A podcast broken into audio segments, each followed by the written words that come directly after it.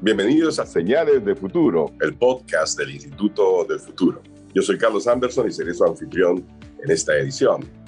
Estamos con Javier González Olachea, doctor en ciencia política, experto en gobierno e internacionalista. Con él vamos a conversar acerca del futuro de la democracia en el Perú. Doctor González Olachea, la democracia en el Perú hoy en día, usted como experto en la materia, ¿La ve fuerte? ¿La ve débil?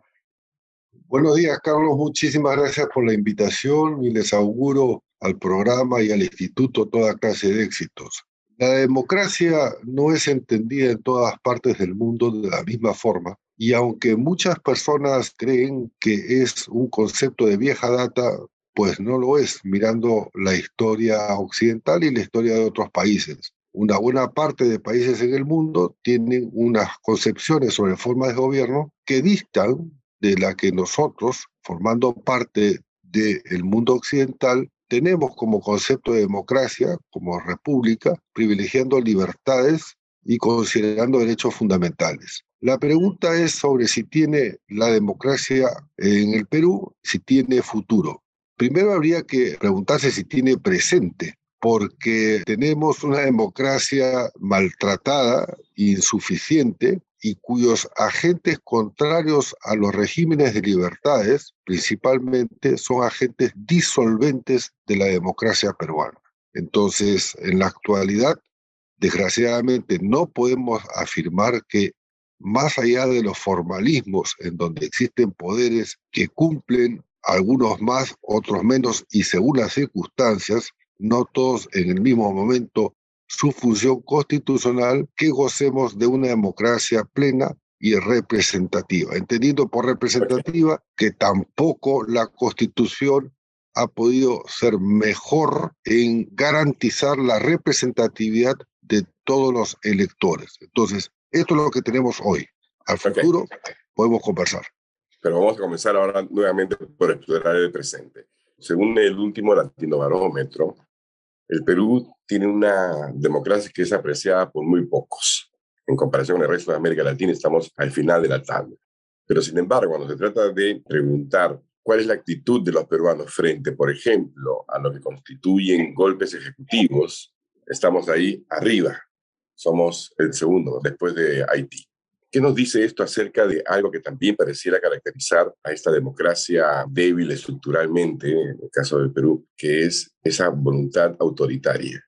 Yo lo interpreto como un hartazgo de la gran mayoría de los peruanos en cómo los peruanos ejercemos, principalmente las autoridades, las funciones constitucionales que revisten a la democracia. Hay un rechazo yo considero casi ya repudio respecto a cómo el Ejecutivo y también arrastra al Congreso y a otros poderes e institutos fundamentales de la Constitución, ejercen sus funciones o no ejercen sus funciones o cuando las ejercen, las ejercen convenientemente o en forma que ellos consideran políticamente oportuna. Y entonces, claro, hay un divorcio entre el metabolismo social y el metabolismo político. El metabolismo social está conformado por todos los agentes de la sociedad informales, en fin, y el metabolismo político, el Perú oficial. Ese divorcio cada vez es mayor o esas diferencias son cada vez mayores y esa es para mí la explicación de ese rechazo, que se vayan todos porque se expresa de esa manera y que los políticos, todos, los académicos, todos, y me incluyo allí, somos despreciados porque formamos parte de un sistema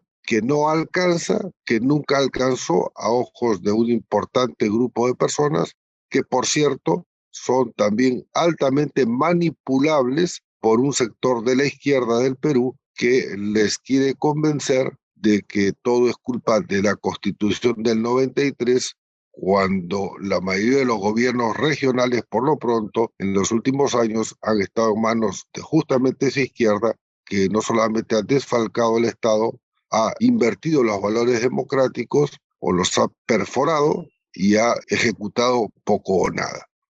Pero somos un país que el año 92 aplaudió a rabiar un golpe de Estado institucional, como fue el del presidente Fujimori. no es solamente un tema de hoy, ¿verdad? No. Pareciera que esta crisis, yo hablaba del tema de esa tradición autoritaria, quizás remontándome a los últimos 30 años. El ataque entonces no es también de antes, no es hace 50 años. ¿Cuánto es que ha habido realmente democracia más o menos establecida en el Perú en los últimos 200 años? Bueno, nosotros tenemos en el haber 12 constituciones y otros estatutos que han regido con iguales funciones en los 200 años de República. Esta inestabilidad constitucional se ha reflejado en regímenes que no han sido, en una buena parte, democráticos. De manera que la democracia no es, a diferencia del Uruguay y de Chile, principalmente en la región, una característica constante o permanente en la historia del Perú. Fijémonos solamente el caso de Colombia, 65 años de guerrilla y nunca interrumpieron su democracia aunque cualquiera diría que en el caso de Colombia bien eso era una especie de situación esquizofrénica, ¿no? Porque la idea de tener un tercio del territorio en guerra y de experimentar justamente violencia durante sesenta y tantos años y en el medio de eso tener una democracia formal suena un poco esquizofrénico, ¿no? Democracia algo más que formal. ¿eh? Desde el Bogotazo el año 48, en el caso de Colombia, siempre han mantenido, claro, un predominio de dos partidos prácticamente y con la reforma constitucional del 91 se realizaron unas cuarenta y tantas enmiendas e inauguraron un concepto de bloque constitucionalidad que ha permitido que la democracia colombiana perdure y es más, dentro de ella, un ex guerrillero, el actual presidente electo Petro, ha alcanzado la presidencia de la República. Pero volviendo al Perú, no es una tradición permanente de los peruanos ser adeptos o adictos a los sistemas y a las formas democráticas. Y en ese sentido, por ejemplo, porque tú hablaste de dos ámbitos, ¿no? Metabolismo social y metabolismo, político. Vamos a acuñar esos dos entonces, el metabolismo social y el metabolismo político, me parece muy gráfico además también, pero en el medio, no sé cómo lo llamarás, pero está, digamos, el papel de los partidos políticos, ¿no? Como, digamos, eje conductor entre un metabolismo y el otro. Y en el Perú pareciera que eso tampoco, así como la democracia no tiene gran afincamiento, digamos, en el querer, digamos, de los peruanos, los partidos políticos pareciera que tampoco lo son, o me equivoco.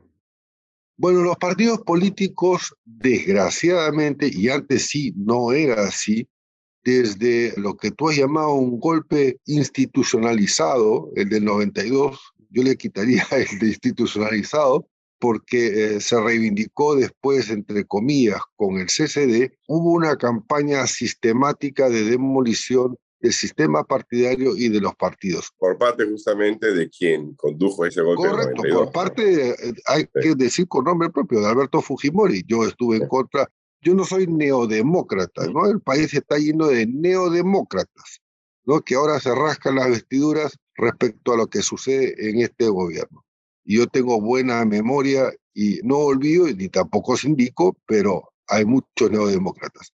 Lo que ha pasado en los últimos 30 años es esta desafectación que ha aumentado, esta diferencia entre el metabolismo social y el metabolismo político, porque a mi juicio, la gran bonanza económica, producto de las reformas del presidente Fujimori, porque hay que hacer un balance objetivo de su presidencia, producto de esas reformas estructurales y económicas, se confundió crecimiento con desarrollo. Y entonces la teoría del chorreo, que yo siempre combatí, no ha alcanzado a unas grandes mayorías. Por lo cual, evidentemente, hay un descontento subyacente respecto a las formas democráticas y además consideramos una buena mayoría que los partidos solamente nos buscan cada cinco años por nuestro voto y dentro de los cinco años, digamos, se olvidan de nosotros. Con lo cual, evidentemente, la reforma del sistema de gobierno dentro del marco constitucional es necesario y dentro de ella la reforma del régimen parlamentario y no solamente la restitución del Senado, para poder acercar al ciudadano y que tenga este control respecto a su elegido y que tenga inclusive la capacidad de revocarlo, porque si el presidente es revocable, usemos un término, digamos, coloquial, todas las autoridades son revocables, ¿por qué no así los parlamentarios? Que una vez electos no pueden ser, salvo casos extremos y autorizaciones pertinentes, ser removidos. Doctor González Olechea, existen dos planos, ¿verdad?, sobre los cuales uno puede analizar el concepto de democracia. Democracia como ideal y democracia como ejercicio, ¿no? En el caso de la democracia como ideal, nuevamente también las series de tiempo, digamos, de Latino Barómetro señalan que la historia peruana de los últimos 20 años es de poco aprecio por la democracia, digamos, como ideal. Y por otro lado, cuando se mide el aprecio de los peruanos por la democracia como un mecanismo justamente para el mejor vivir y para el progreso, etcétera, ahí también hay un tremendo descontento. ¿Cómo hacer? En el segundo caso es bien sencillo, aparentemente, cómo resolver ese tema, ¿no? Si tenemos, digamos, gobiernos que logran generar bienestar, probablemente tendremos un mejor aprecio por la democracia, digamos, como ejercicio, ¿verdad? Pero en el aspecto, digamos, de la democracia como ideal, que por ejemplo en el caso de Uruguay es muy alta, ¿qué habría que hacer como sociedad, digamos, para fomentar este valor o esta apreciación por la democracia en comparación con estas otras, digamos, tendencias autoritarias en el país? Bueno, en primer lugar, yo creo que habría que incentivar, exigir y casi clamar a las autoridades públicas y políticas, estas o las que pudieran venir prontamente, para que con el ejemplo puedan dar la posibilidad ofrecerle al ciudadano que rechaza estas formas antidemocráticas de ejercer el poder, convencerlos de que existen buenas prácticas, buenas formas y maneras correctas de ejercer el poder público. Esto existe en muchas partes del mundo y también han sido por lapsos breves en el caso del Perú, en primer lugar. En segundo lugar, hay que acometer algunas reformas fundamentales en la Constitución para mejorar justamente el sistema de gobierno y dentro de ello el régimen parlamentario, obviamente restituyendo el Senado, pero afinando muy bien los mecanismos de control y sobre todo los del control del ciudadano, que pierde total vinculación con su electo, que dicho de paso es en un porcentaje muy bajo, y de manera de empoderar al ciudadano para que pueda pedir y exigir una rendición de cuentas política, porque una vez electos, las autoridades o nominadas se sienten impunes y muchas veces abusan del fuero que los protege. En todas partes del mundo pareciera haber una crisis de partidos políticos. En el Perú, por supuesto, es más aguda y más larga. Es un poco como nuestras viejas recesiones, que tendrían a ser más largas que en el resto del mundo, ¿no? Hoy en día, en pleno siglo XXI, con todo el papel que tiene la tecnología, ¿cuán importantes realmente son los partidos políticos como, digamos, sostén de una sociedad democrática? Son más importantes que antes porque están bajo la presión y la mira de una mayor cantidad de maneras de información a través de redes. Si bien está en crisis en muchas partes del mundo, en otras, en algunos países en singular, se han formulado permanentemente reformas para mejorar la calidad y la densidad de sus propias democracias. Básicamente los países escandinavos, Alemania y un par más. De manera que hay ejemplos, no digo yo a copiar, pero sí inspiraciones a seguir. En el caso del Perú, evidentemente tenemos la posibilidad, pero nada puede suceder si los peruanos no entendemos y fundamentalmente los líderes que controlan los poderes y los resortes de decisión que clamamos como ciudadanos cambios, pero no cambios por cambios así, porque la gente dice hay que cambiar, no, no, no. Hay que cambiar con una orientación y esa orientación es o debe estar sustentada en una visión integral e integradora del país. Muchas veces se dice que no existe. Bueno, sí existe. Existen versiones preliminares y sobre ello yo he escrito una, de manera de proyectar, ya que llaman el Instituto del Futuro, cómo debería ser el Perú en 20, 30 años en la transición de una era de cambios a un cambio de era que es la era disruptiva, que ha cambiado no solamente con el coronavirus, la situación en que vivimos, sino también evidentemente con la guerra ruso-ucraniana. Nos damos cuenta entonces que la democracia necesita mayor y mejores contenidos. Y obviamente, cuando esto venga de las autoridades, podremos contagiar o podrán las autoridades contagiar al ciudadano con el riesgo de que pueda suceder a la inversa, ese proceso mediante el cual desde abajo se pretende reformar el sistema y muchas veces se construyen monstruos y se terminan dilapidando los pocos pilares de la democracia. ¿Cuál es el papel de la tecnología en este cambio de era justamente? Enorme. en relación con el fortalecimiento de la democracia. Enorme, porque por ejemplo en momentos de elecciones puede permitir no solamente un control online, voto a voto, mesa a mesa, puede permitir lo que no sucedió en las anteriores elecciones con códigos QR salvaguardar los contenidos de las mesas, archivarlos tanto en una central principal como en un centro de backup para evitar 200 votos en una sola mesa, ¿correcto? Y otras tantas irregularidades que pudieran no calificarse masivamente como fraude, pero que sucedieron, sucedieron. De la tecnología nos debe permitir combatir los nuevos retos. Yo siempre digo que no se puede combatir las nuevas amenazas y los nuevos retos con los instrumentos del ayer. Y la inteligencia artificial nos da una enorme gama de herramientas para poder fortalecer no solamente el caso de la democracia, sino otras necesidades del país, acortar brechas sociales, la geolocalización, por ejemplo, de las comunidades ancestrales, para no desvirtuar la consulta previa y que no se trafique con ella. En fin, la tecnología hoy es, porque todos somos nubenautas, es el elemento del presente y no del futuro, y que va a condicionar, como ya lo hace, el mundo del trabajo, las demandas, los perfiles laborales, y esos son contenidos de la democracia, porque ¿de qué nos sirve tener o proyectar una democracia en una reformada constitución muy bella si pasamos del 73 o no sé cuántos por ciento de informalidad a tener bolsones crecientes de neo excluidos y de neoanalfabetos, que es la tendencia en el mundo. Exacto, nosotros estamos en la misma línea, tenemos este, una gran coincidencia allí. Por ejemplo, en el caso que acaba de señalar, estamos hablando, de, por ejemplo, de cómo fortalecer o cómo mejorar el grado de credibilidad en las elecciones, que es otro de los factores, juntamente con el tema de los partidos políticos, que constituyen bastiones de la democracia occidental. Y ya hay casos interesantes que están en el medio de los dos, como es el desarrollo o la creación, digamos, de partidos políticos donde la tecnología ha sido el factor fundamental en su origen. Me refiero, por ejemplo, al movimiento Cinco Estrellas en Italia y otros más en Alemania y, este, y en Francia, si no me equivoco, ¿no?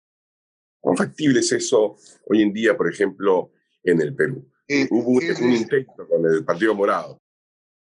Bueno, el Partido Morado cavó su propia sepultura. En política, si bien se dice que no hay muertos, así como no hay exapristas, los muertos pueden volver a la vida. Pero yo no solamente no lo creo, sino que además no lo deseo. Yo lo decía por el tema de la tecnología, porque nació casi como una plataforma online que después se materializa en el mundo físico, ¿no? Puede ser que, Carlos, tú tengas razón, pero yo nunca entendí bien porque la forma en que nació, porque el argumento que utilizó el señor Guzmán era que había sido con aportes de 40 personas en un documento que lo guardaba un notario bajo 40 llaves ya ahí levantó sospechas. Pero en todo caso, la tecnología debe, no puede, sino debe permitir mejorar la calidad de una democracia insuficiente, a veces pareciera que desfalleciente y con adversarios con actitudes disolventes.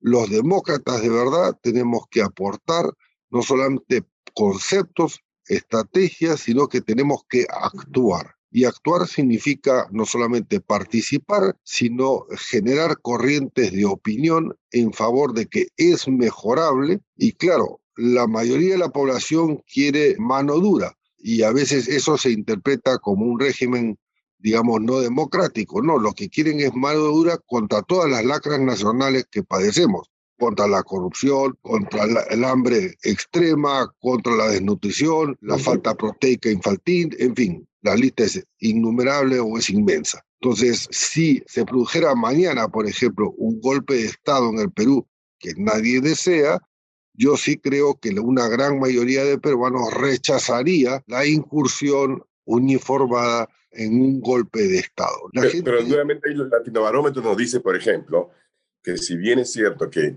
en las encuestas por lo menos así aparece, los peruanos, por ejemplo, no estaríamos muy interesados en un golpe de Estado tradicional, militar. Sin embargo, somos el número uno en materia de aceptar un golpe de Estado ejecutivo, es decir, como el de Vizcarra, por ejemplo, ¿no? Bueno, eh, el de Vizcarra fue un golpe de Estado más que ejecutivo cobarde, porque ni siquiera... Firmaron... dicen del, Ejecutivo porque proviene de, de, quien está en el poder. Yo creo que tensando las cuerdas y sabiendo que un golpe de Estado tiene días de vigencia, porque la comunidad internacional hoy no acepta un régimen producto de un golpe de Estado, lo que está en el fondo detrás de esa encuesta es la demanda de un ejercicio firme, no quiero decir autoritario, pero firme del poder para que el uso legítimo de la fuerza, por ejemplo, sea del Estado, para que no veamos señoras incendiadas o apaleadas por ronderos, para ejercer el poder dentro del marco de la ley. Por ejemplo, estar en contra de las invasiones, de la quema de... No una dictadura, perdón, no una... No, no, no, ni, ni una dictadura blanda ni una dicta blanda tampoco. Pero, por ejemplo, ni una sino una demodura. Puede ser, una demodura. puede ser una demodura, pero lo que pasa es que eh, nosotros no hemos sabido introducir nuevos conceptos en reformas constitucionales. Por ejemplo, en Noruega, si tú tomas la calle, la vía pública, es considerado un acto de guerra. Así de radical. Hoy cualquiera toma cualquier cosa, viola los derechos fundamentales, los tuyos, los míos, los de tránsito. es más, si la huelga o si la toma se prolonga durante 30 o 40 o 50 días, obviamente es ilegítima porque afecta un derecho fundamental que es el derecho a la subsistencia y a la vida por la alimentación.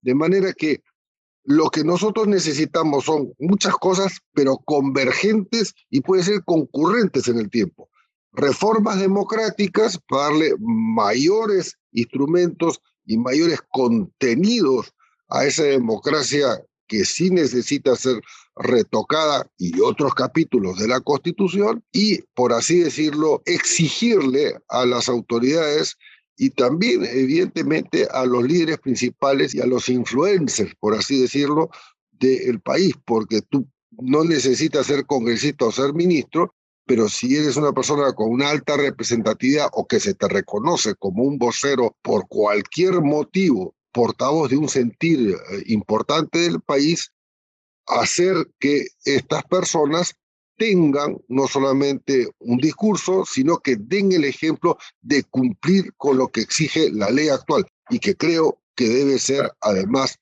incrementada en términos, por ejemplo, de penas, el Código Civil, por ejemplo, está totalmente desfasado y todo lo que es procedimientos penales hay que hacer ajustes. También en los contenidos respecto a las potestades que tiene el Tribunal Constitucional, el Poder Legislativo, en fin, hay que trabajar mucho para que la democracia sea mucho mejor y si es posible, además de necesario.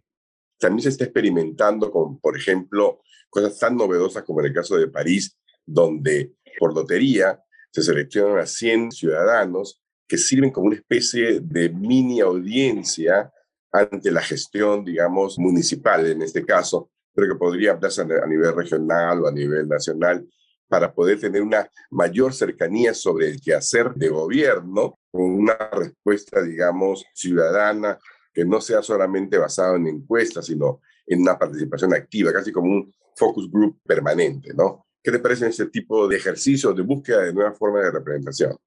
Bueno, Francia, en esta quinta república nacida en el 58, que tiene el sello y el signo y la cara del general de Gaulle, fue innovando en una serie de mecanismos, entre ellos, y fue muy importante, fue la creación de la Escuela Nacional de Gobierno, que provee a los altos funcionarios inclusive una buena mayoría o una buena cantidad de presidentes y de ministros han sido formadas en esta escuela que se llama la ENA. De manera que ha asegurado que la alta burocracia, por así decirlo, que tiene un estatuto distinto, sea muy eficiente, de manera que los servicios que brinda la República a sus ciudadanos son de alta calidad y hoy muy digitalizados.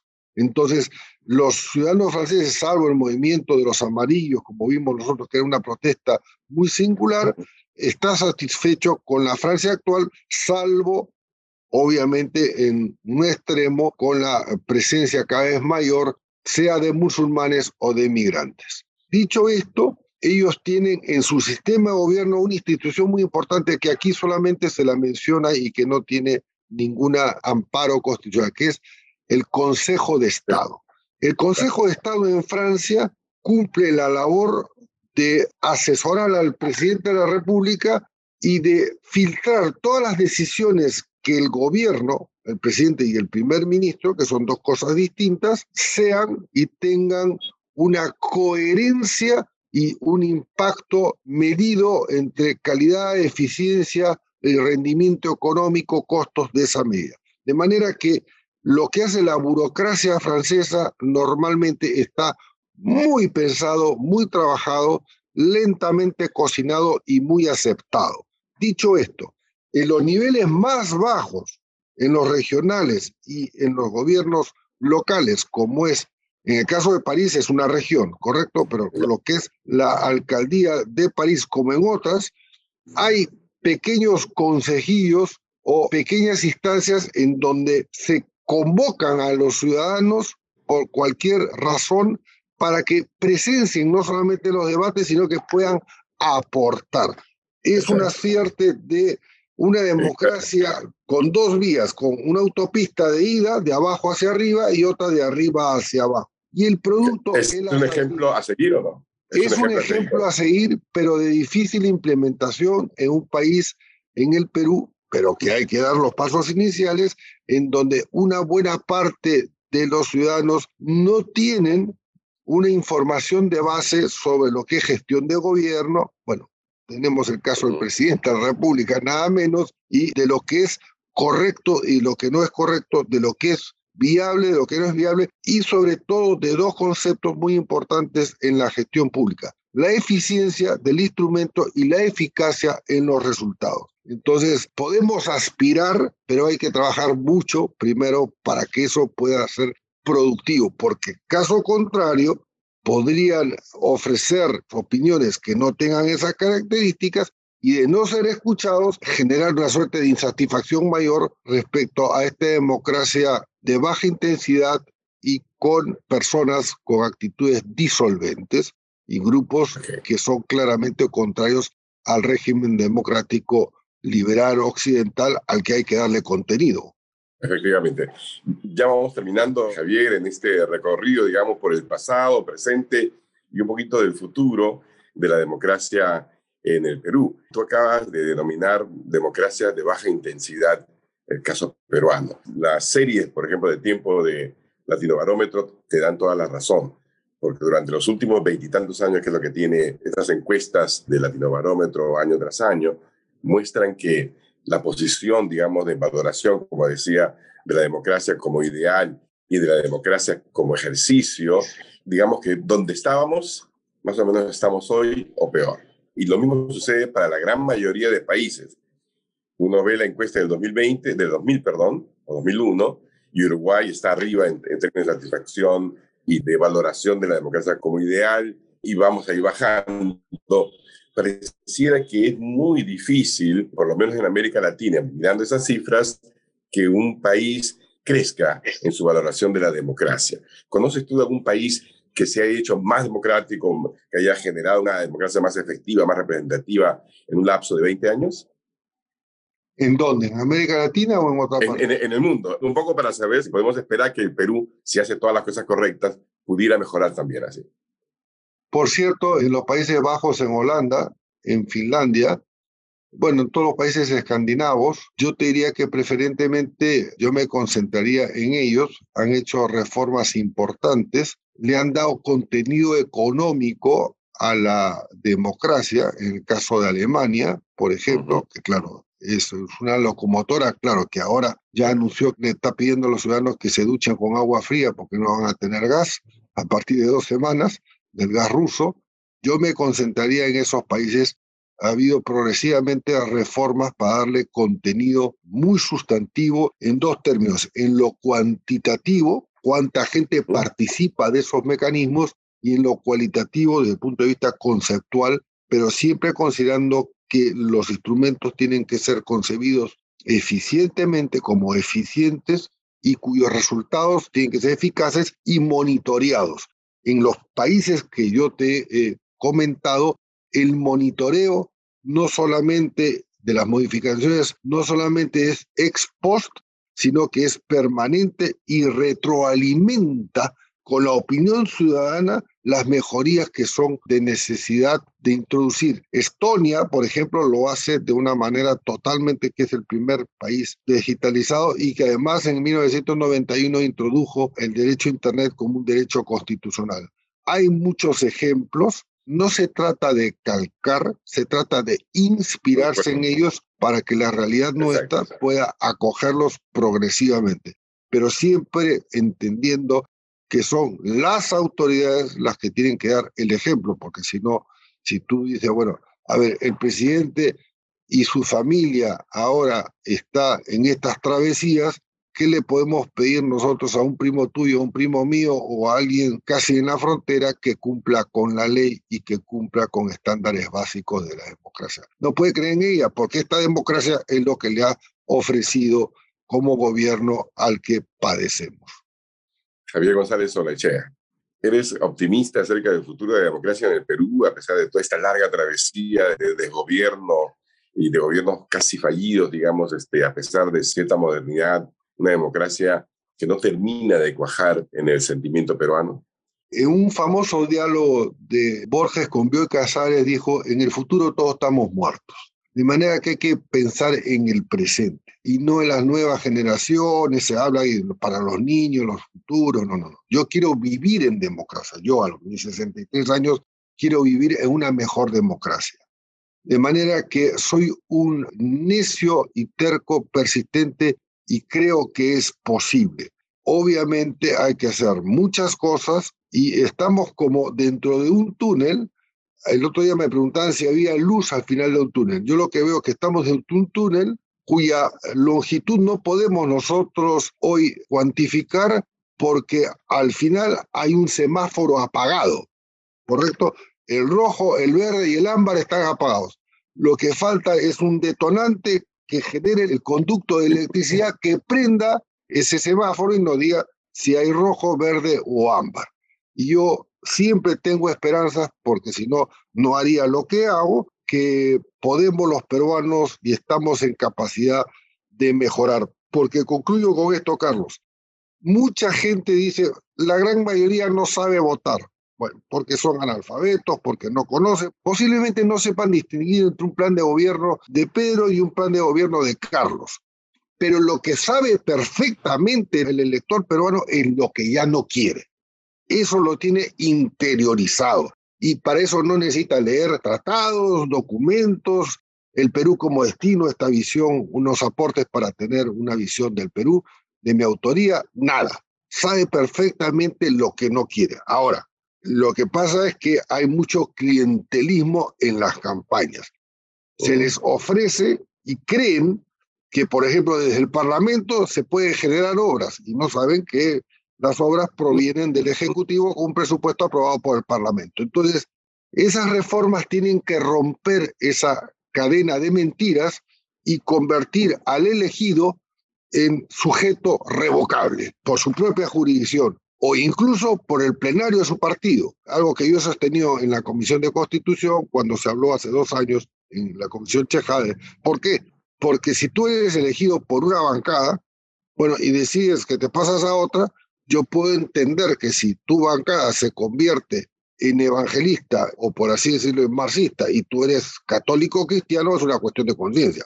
Pero el transfugismo hay que acabar con él y eso también contribuye al descrédito de la democracia. Entonces, los congresistas tienen que poder ser revocables y eso significa parte de una inmensa cantidad de enmiendas que hay que hacer que pueden ser progresivas a la Constitución para darle contenido y darle, ¿cómo te puedo decir?, credibilidad y cercanía para evitar que se distancie más el metabolismo social del metabolismo político. Perfecto, muchísimas gracias. Javier González Olachea, doctor en ciencia política, experto, como habrán podido escuchar, en gobierno y además internacionalista. Gracias a ti. Esta ha sido una emisión más de Señales del Futuro del Instituto del Futuro. Muchísimas gracias.